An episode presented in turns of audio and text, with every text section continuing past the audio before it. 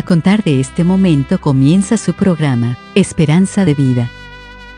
Un espacio de reflexión y la entrega de la palabra de Dios. Con la conducción del pastor Jaime Muñoz. Hola y muy bienvenidos a todos nuestros queridos amigos y hermanos en el Señor. Estamos muy contentos una vez más de encontrarnos con ustedes y de poder traerles la enseñanza de la palabra de Dios para vuestro crecimiento y para nuestros amigos que no son salvos puedan rendirse al Señor. Así que una vez más estamos muy contentos de encontrarnos con ustedes y les darles una cordial bienvenida. Ustedes saben que le traemos la palabra de Dios directamente a ustedes. No somos como muchos que medran falsificando la palabra de Dios, sino que delante de Dios y en presencia de Cristo le traemos la palabra de Dios. 2 Corintios 2.17. Y hoy día le traemos qué es la omnipresencia de Dios. Ayer hablamos, o el otro día hablamos, de la omnisciencia. ¿No es cierto? Hoy día vamos a hablar de la omnipresencia. Estamos hablando en varios mensajes sobre los atributos de Dios. Así que sean todos muy bienvenidos a la enseñanza de la palabra.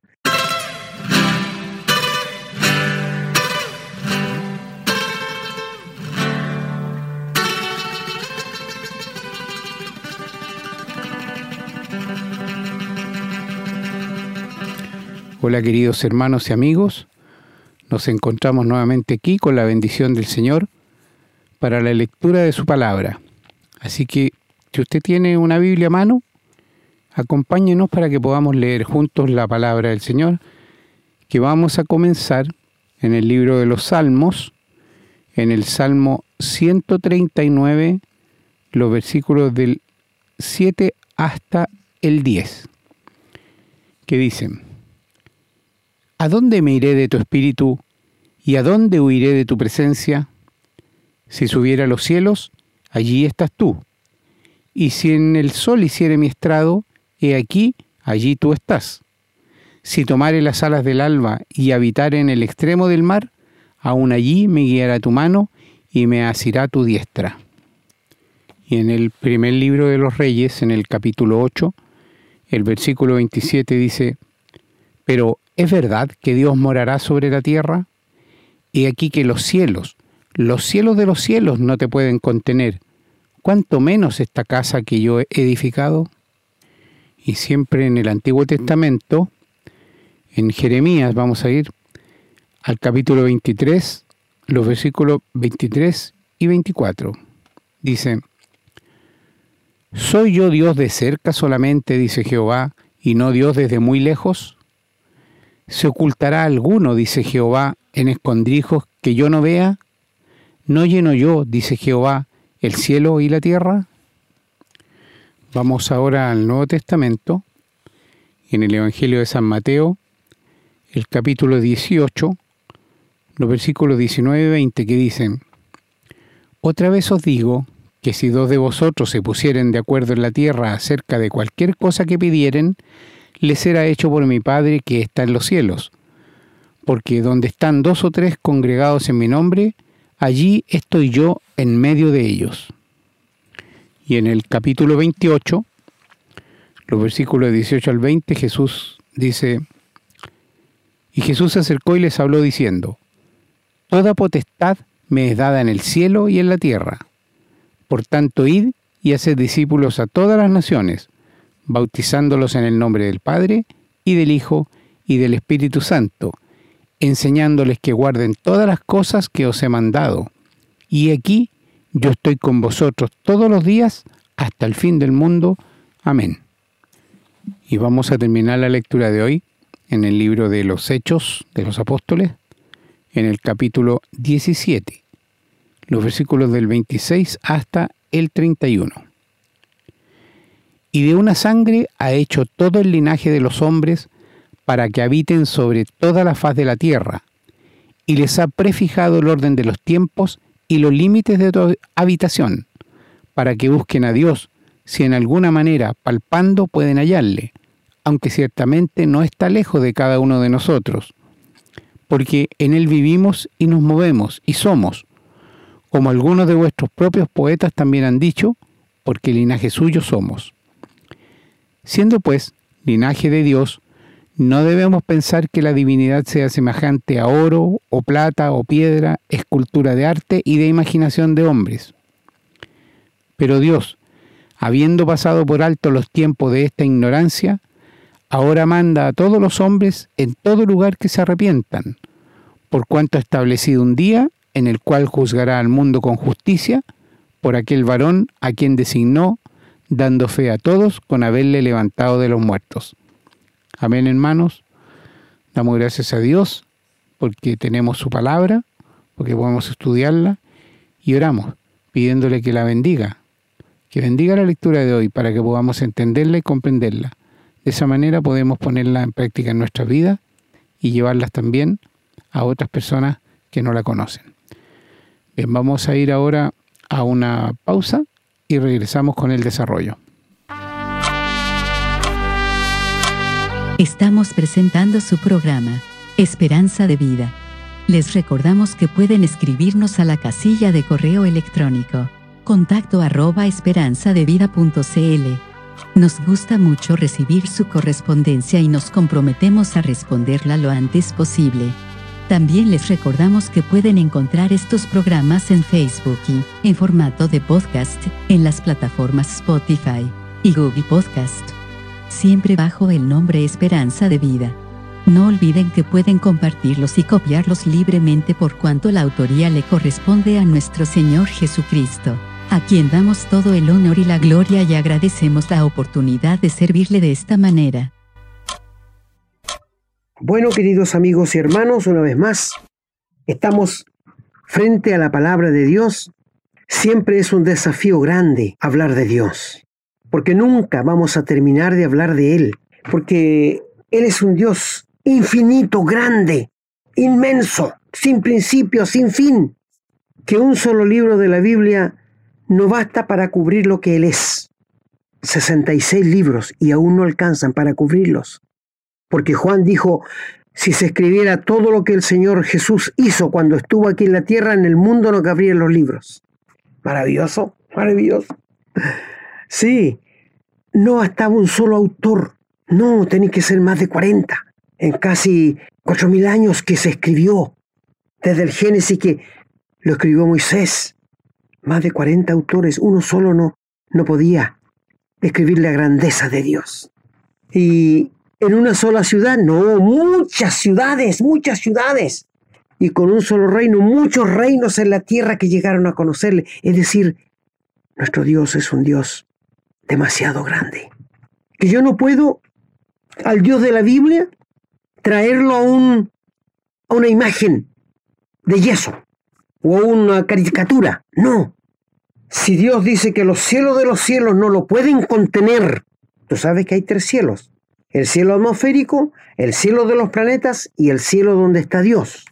Y sin estos tres cielos no lo pueden contener, ¿piensas tú que una pequeña caricatura, un pequeño papel o una pequeña imagen que tú no sabes la cara de Dios, del Señor Jesús, va a satisfacerle? No, por favor. Hablamos de la eternidad de Dios, que Dios es un Dios eterno, es un atributo de Él. También hablamos que Dios es un Dios omnisciente, que todo lo sabe, aunque el hombre no lo diga, aunque el hombre no lo hable, Dios lo sabe todo nuestro pensamiento, lo que hemos pensado contra otro, lo que hemos pensado contra nuestros familiares, Dios lo sabe. Bueno, hoy día queremos hablarles de la omnipresencia de Dios. ¿Qué es la omnipresencia? De que Dios está en todo lugar. No hay lugar donde Dios no esté. No, Dios está en todo lugar. Entonces no podemos huir a ninguna parte, porque en todas partes está Dios. Sería necio que una persona quisiera huir de Dios si Dios está en todas partes. Fue la necedad que cometió Jonás cuando Dios le mandó a Nínive, al norte, y él tomó un buque y se fue para el sur, huyendo de la presencia de Dios. Es una estupidez eso. Y Dios levantó una tremenda tempestad y él se había echado a dormir en el bagaje y lo pillaron y le preguntaron, clama a tu Dios. ¿Por qué nos está pasando esto? Y el barco, y tiraron todos los enseres al agua y el barco en la tempestad seguía aumentando, aumentando. Y le dicen, decláranos, ¿por qué pasó esto? Y él dice, sí, Dios me mandó a Nínive y yo estoy huyendo de él. Yo soy el culpable, tírenme al mar. Si no me tiran, la tempestad no se va a quitar. Y lo tomaron y lo tiraron al mar. Y Dios había preparado un gran pez que lo tragó y estuvo tres días, te escucho muy bien, tres días en el vientre del pez. Y allí oró y le pidió perdón a Dios y clamó a Dios. Y Dios ordenó al pez que lo fuera a botar a la playa de Nínive, donde él lo había mandado. Esto fue lo que el Señor Jesús dijo cuando los judíos le preguntaban, danos señal. Y le dice el Señor, señal no le voy a dar, sino la señal del profeta Jonás. Como estuvo él tres días y tres noches dentro del gran pez, así el Hijo del Hombre estará tres días y tres noches en el corazón de la tierra, hablando cuando estuvo sepultado. Qué maravilloso. ¿Te das cuenta tú? Y hoy día hablaremos del atributo de Dios de la omnipresencia, que no hay ni un lugar donde Él no esté. Cuando nuestros primeros padres, Adán y Eva, pecaron, desobedecieron a Dios, no encontraron nada más inteligente que esconderse detrás de los árboles. ¿Acaso Dios no lo estaba viendo? Sí, sí. Y por esto le dice, Adán, ¿dónde estás tú? ¿Acaso no sabía Dios? Sí, pero él sabía que Adán le dijera dónde estaba. Tuve miedo y me escondí. Y el Señor le dice, Dios, has comido del árbol que te mandé que no comieses. Y él al tiro dice, la mujer que me diste. Y la mujer dice, la serpiente me engañó. Siempre echándole la culpa a otro. Pero quiero hablar de la omnipresencia de Dios. Mi amigo, todo lo que tú has hecho, Dios lo vio, porque estaba ahí. No podemos huir de la presencia de Dios. ¿Qué dijo el Señor Jesús? No temáis a los que matan el cuerpo y después nada más pueden hacer. Temed a aquel que puede quitar la vida y mandarte al infierno. A Él témele. Amigo, busca protección en Dios. Huye de la condenación de Dios. Huye de Dios. Refúgiate en Cristo. Bueno, la omnipresencia de Dios nos dice que Él está en todo lugar. Y nuestro hermano leyó en el Salmo 139, ¿no es cierto? El versículo 7, donde dice, ¿a dónde me iré de tu espíritu? ¿Y a dónde huiré de tu presencia? No podemos huir a ninguna parte si Él está en todas partes. Si los cielos de los cielos no lo pueden contener, es un milagro que el Espíritu Santo nos more. Si los cielos de los cielos no lo pueden contener, ¿cómo nuestro ser lo puede contener? Es que es un ser santo, en que Él nos ha hecho nacer de nuevo y somos nueva creación delante de Dios. Y el Espíritu Santo nos mora. Por esto la Biblia dice, y el que no tiene el Espíritu Santo no es de Dios. ¿Cómo se manifiesta el Espíritu Santo en un cristiano? ¿Que habla en lengua? No, eso es un error que grita harto en la iglesia tampoco, que danza más tampoco. ¿Sabes cómo se puede dar cuenta quién tiene el Espíritu? El que muestra más frutos del Espíritu. Lee Gálatas, capítulo 5. El fruto del Espíritu es amor, gozo, paz, paciencia, benignidad, bondad, fe y mansedumbre. Contra tales cosas no hay ley. Y en quien veas tú que muestra más frutos de eso, es un hombre espiritual y una mujer espiritual que ha nacido de nuevo. ¿Conoces a alguien que tiene mucho amor? ¿Que siempre anda gozoso? ¿Que tiene mucha paz, mucha paz? ¿Que tiene mucha paciencia? ¿Que eh, tiene mucha benignidad? ¿Que es bondadoso? ¿Y que tiene mucha fe en Dios? ¿Y que también tiene templanza? ¿Sabe lo que es templanza? El control de uno mismo, que no pierde los estribos. La Biblia dice que es mejor el que controla su espíritu que el que manda a una ciudad entera. Sí, por supuesto que sí, ¿no es cierto? Es que Dios dice que la ira del hombre no obra la justicia de Dios, no puede obrar. Un hombre contemplanza, contemplanza, no se deja llegar por la ira. Ese es el fruto del Espíritu. Pero estamos hablando de la omnisciencia allí. Salmos 139. Y dice el versículo 7, ¿A dónde huiré de tu espíritu y dónde me esconderé de tu presencia? Ahora dice, si subiere los cielos, ¿qué dice allí? Allí estás tú. Si me fuera posible subir al cielo, si bajara al infierno, el Seol es el infierno, querido amigo. Cada vez que te encuentres la palabra Seol es el infierno. Si en el Seol hiciere mi casa, allí tú estás. Si tomare las alas del alba y habitar en el extremo del mar, aún allí me guiará tu mano y me asirá tu derecha. Si dijere ciertamente, la noche, las tinieblas me van a encubrir de ti, aún la noche resplandece alrededor de mí. ¿Dónde puedes huir de Dios? A ninguna parte. Aún las tinieblas no encubren de ti y la noche resplandece como el día. Lo mismo te son la luz que las tinieblas. Qué maravilloso. Ahí tienes la omnipresencia de Dios. ¿Sabes, querido amigo? Nadie puede huir de la presencia de Dios, porque Dios está en todas partes. Hay que tener cuidado, porque hay una religión que dice que todo es Dios. Un pajarito, una silla, una flor. No, ese es un, error satánico. Nosotros los cristianos somos monoteístas, tenemos un solo Dios en tres personas. Un Dios en tres personas, Dios Padre, Dios Hijo, Dios Espíritu Santo, pero un solo Dios. Lo he dicho y lo repito, no tengo problema. Si tú y yo fuimos hechos a imagen y semejanza de Dios, Dios nos hizo triuno también, triuno. Tú tienes alma, cuerpo y espíritu. Pero ¿cuántas personas eres? Una sola. Una sola. Y Dios Padre, Hijo, Espíritu Santo, pero un solo Dios. Y una armonía que tienen ellos tres, una unidad perfecta. Que el Señor, en el día, en la noche antes de ir a la cruz, dijo, Padre, así como yo y tú y el Espíritu somos uno, que ellos también sean uno en la iglesia, en la armonía. El Espíritu Santo hace su trabajo, Cristo su trabajo y el Padre su trabajo, y los tres conforman el Dios eterno, el Dios sin principio, sin fin, el Dios tres veces santo. Este es Dios de la Biblia. Mi amigo, Dios creó, ideó el plan de salvación, su Hijo lo ejecutó y el Espíritu Santo nos lo reveló. Maravilloso. Sí, y allí está el Dios, la unidad perfecta. Nuestro Dios es un eterno presente. ¿Dónde puedes huir del Espíritu tú de Dios? A ninguna parte. Donde vayas, está Dios. Aunque te escondas en lo profundo de la tierra, ahí está Dios. Aunque te arranques de aquí a la China, allí está Dios. No se puede huir de su presencia.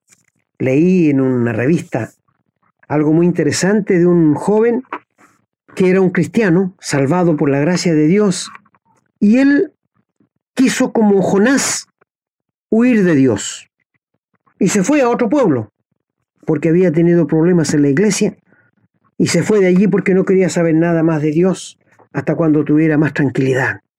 Compró el diario en el pueblo, en la ciudad donde se fue y buscó trabajo y encontró uno. Llegó a buscar el trabajo y le dijo, sí, era un día sábado. ¿Quiere quedarse trabajando al tiro? Sí, perfecto, le dijo. Y se quedó trabajando al tiro, una tremenda casa. Un señor que tenía unos tremendos previos.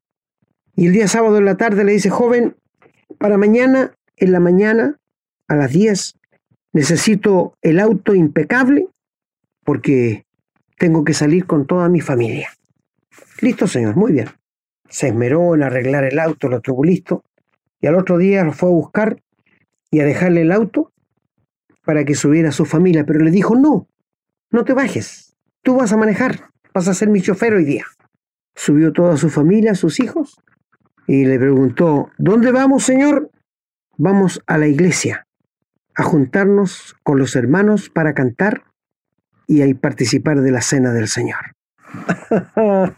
¿Te das cuenta qué cara pondría este jovencito? No, mi amigo, tú no puedes huir. El ser humano, para olvidar un poco que es un pecador, que es un pecador condenado, trata de olvidarse en el licor, en las drogas, en la pornografía, pero mi amigo, la conciencia nunca te va a dejar tranquilo. Siempre va a estar ese vacío que tú sientes dentro, que todo ser humano lo siente, es un vacío que Dios puso allí y ese vacío se llama Jesús. Y mientras Jesús no entre, no le invites tú para que entre a tu vida, a tu interior, eso nunca lo vas a satisfacer. Podrás emborracharte todos los días, Cuando estás con el trago en la cabeza, estás contento, estás feliz, ¿no es cierto? Pero cuando se te pasa, viene otra vez ese vacío intenso que te agobia.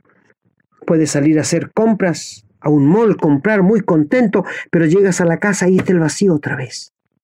Puedes drogarte, pero cuando estás sano, ahí está el vacío. Es que no puedes huir de Dios a ninguna parte.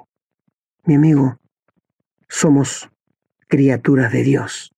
Y para llegar a ser hijos de Dios tenemos que nacer de nuevo. Tenemos que ser regenerados por el Espíritu Santo. Y Él nos perdona, nos salva y nos da la vida eterna. Y somos una nueva criatura.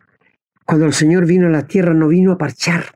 La iglesia, la religión hace eso. ellos parchan. Él no vino a hacer eso. Él vino a levantar una nueva creación. Traemos la vieja creación adámica pero Cristo vino a levantar una nueva creación de hijos de Dios. ¿Te gustaría a ti tener esto? ¿Te gustaría, querido amigo? Cuando leyó nuestro querido hermano allí en los Hechos 17, que tú lo leíste, ¿no es cierto?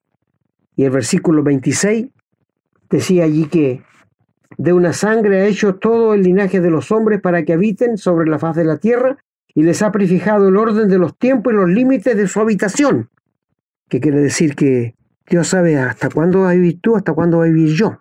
Y de allí no vamos a pasar. Para que busquen a Dios y en alguna manera palpando puedan hallarle, aunque ciertamente no está lejos de nosotros, de cada uno de nosotros. En tu boca y en tu corazón está la palabra de Dios. Tú lo estás escuchando. Porque en Él vivimos, nos movemos, somos, como algunos de vuestros propios poetas han dicho, porque linaje suyo somos, siendo pues linaje de Dios, no debemos pensar que la divinidad sea semejante a oro, plata o piedra o escultura de arte e imaginación de hombre. Pero Dios, habiendo pasado por alto los tiempos de esta en la ignorancia, ahora manda a todos los hombres que se arrepientan, por cuanto ha establecido un día en el cual juzgará al mundo con justicia por aquel varón a quien designó, dando fe a todo con haberle levantado de los muertos al Señor Jesús. ¿Se puede huir de la presencia de Dios? No, si Él está en todo lugar. Donde tú estés, está Dios. No le podemos esconder nada. No podemos, porque Él está en todo lugar. No podemos huir de Dios. Donde vamos va a estar Él. Te hago una pregunta, querido amigo. Hay muchas cosas que tú has hecho lejos de tu hogar, lejos de tu esposa, de tus hijos. Dios te vio. Aunque lo hayas hecho en la oscuridad más densa, Nadie puede esconderse de Dios. Nadie. Dios se escondió del ser humano en el tabernáculo en el desierto. Cuando hizo el tabernáculo y puso un lugar santísimo que era la presencia de Dios. Y Dios se escondía allí, no quería que le viera nadie. Porque la Biblia dice que a Dios nadie le ha visto jamás. Y los que trataron de mirar dentro del arca fueron muertos inmediatamente y era privilegio del sumo sacerdote en el Antiguo Testamento entrar una vez al año hasta el lugar santísimo con sangre ajena para ofrecer por los pecados del pueblo. Y Dios se escondía. Le pedía a los israelitas que se cuidaran mucho, porque Dios habitaba entre, entre ellos. Le dijo por Moisés que tenían que andar con una estaca en la cintura. ¿Y para qué? porque cuando hicieran sus necesidades tendrían que hacer un hoyito igual que los gatos y después taparlo. ¿Y por qué? Porque Dios estaba entre ellos. Son cosas que la Biblia dice. ¿Cuántos israelitas pensaban que dentro de la tienda no lo veía nadie y podía hacer las fechorías que quería? Tenían muchos ídolos, imágenes, chiquititas de piedra, de yeso. Los tenían guardados pensando que Dios no los veía. Pero Dios se los tiraba en cara es que el Dios de la Biblia es un Dios eterno, es un Dios omnisciente y es un Dios omnipresente.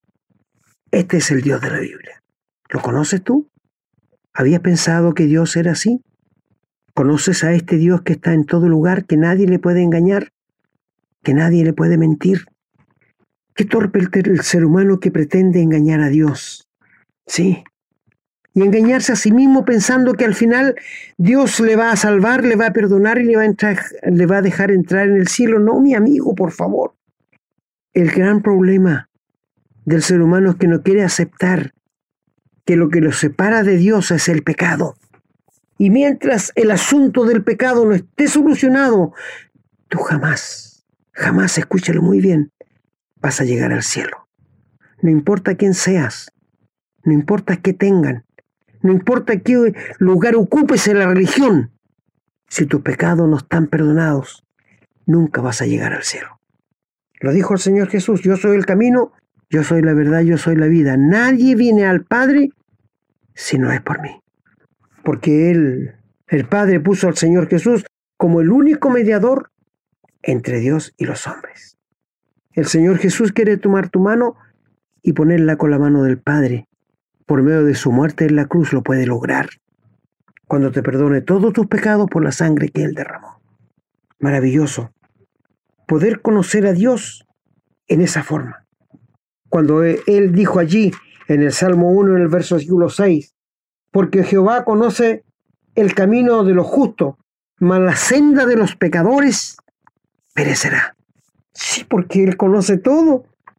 ¿Cómo podríamos engañarle a Él? No hay forma. No es cierto. No hay forma. Por esto yo te pregunto, ¿tienes cosas de que avergonzarte tú hoy día? ¿Qué has hecho? ¿Sí?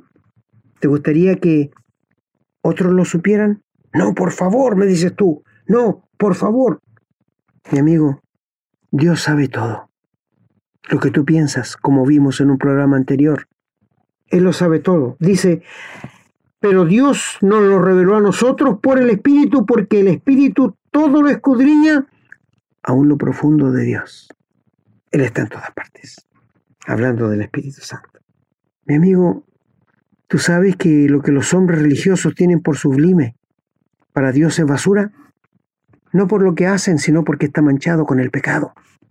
Tú puedes ir todos los domingos a la iglesia con una Biblia y te felicitamos. Pero ese no es el camino para ir al cielo. No. Dios quiere tratar contigo primeramente en forma personal. Tus pecados. Darte a conocer de que si Él envió a su Hijo para que muriera en la cruz y derramara su sangre, fue muerto, fue sepultado y al tercer día se levantó, fue porque ni tú ni yo podíamos hacer nada para nuestra salvación. Ningún ser humano sin Cristo puede agradar a Dios. No, mi amigo, el pecado nos ha destruido. El pecado nos ha alejado de Dios. El pecado ha endurecido nuestro corazón a tal punto que los pecadores parecen no necesitar de Dios, no necesitar del Señor Jesús. Y Satanás demora si no eres de Dios. El Señor Jesús lo dijo, ustedes son de vuestro padre el diablo y los deseos de, vuestro padre quieren hacer. Los atributos de Dios, un Dios omnipresente. La Biblia dice que cuando el Señor Jesús estaba muriendo en la cruz, el Padre y el Espíritu Santo estaban reconciliando al mundo con Él. Maravilloso. Y la Biblia declara que el que está en Cristo, el que le abre la vida, al, que abre su corazón para que el Señor entre, es estar en Cristo. Es una nueva criatura. Las cosas viejas pasaron, todas son hechas nuevas. Esto es ser, ser regenerado.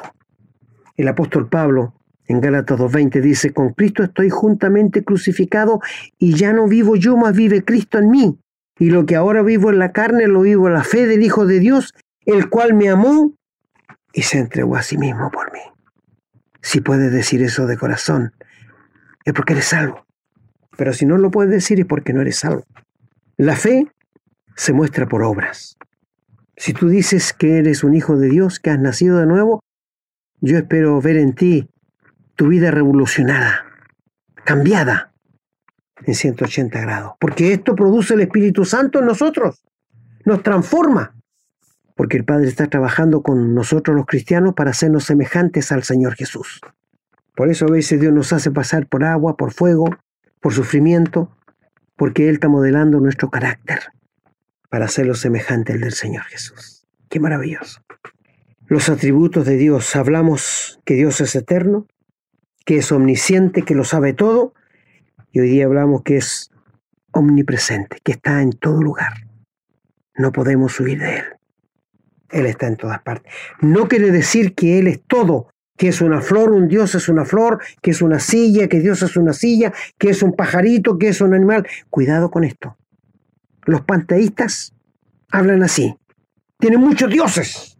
Nosotros tenemos un solo Dios en tres personas. Esto es lo que enseña la Biblia. Los panteístas tienen muchos dioses.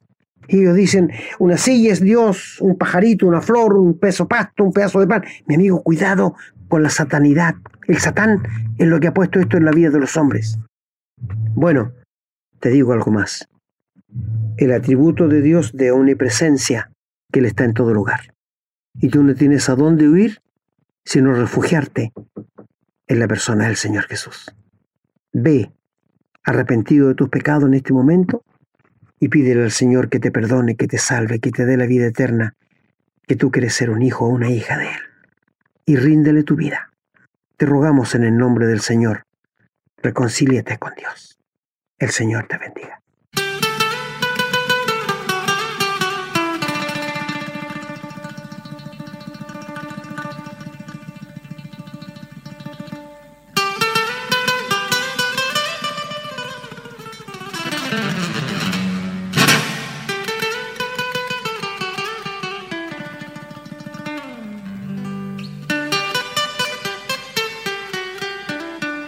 Queridos amigos, una vez más, hemos llegado al fin de la enseñanza de la palabra, ya tan luego que se va el reloj, corre tan rápido. Bueno, pero Dios nos ha dado harto tiempo para hacer esta enseñanza de la palabra de Dios que espero que le esté ayudando a mis hermanos y a los que no son del Señor puedan entender que Dios les ama y que quiere salvarle y perdonarle. Ríndanse a Él de corazón.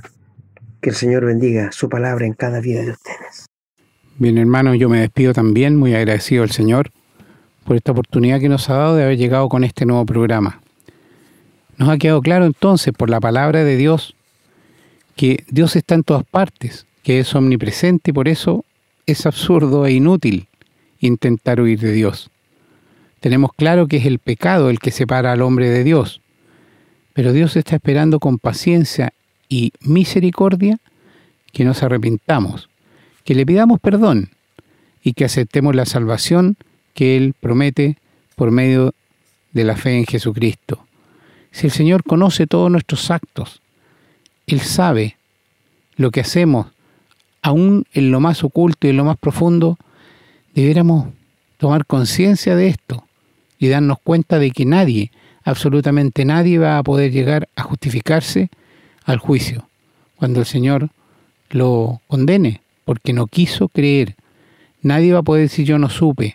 No, el Señor se va a recordar. Ustedes a lo mejor no, pero el Señor se va a acordar y va a decir, ¿recuerdas esta oportunidad y esta otra en que te hablaron de la palabra? Cuando escuchaste el programa Esperanza de Vida y te lo dejamos claro, entonces ya no tendrás excusa.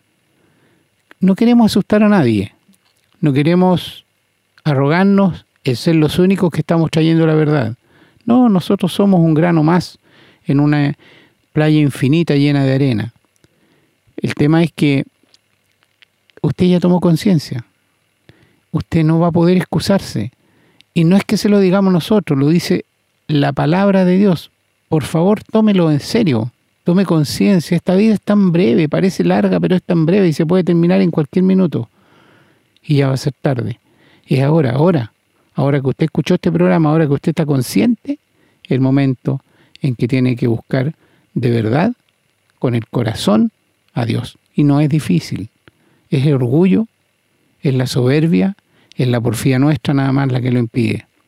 Pero no es difícil. Y el Señor nos espera siempre con los brazos abiertos. Pero hermanos queridos, oramos pidiéndole al Señor que los bendiga a ustedes, su familia, sus hogares.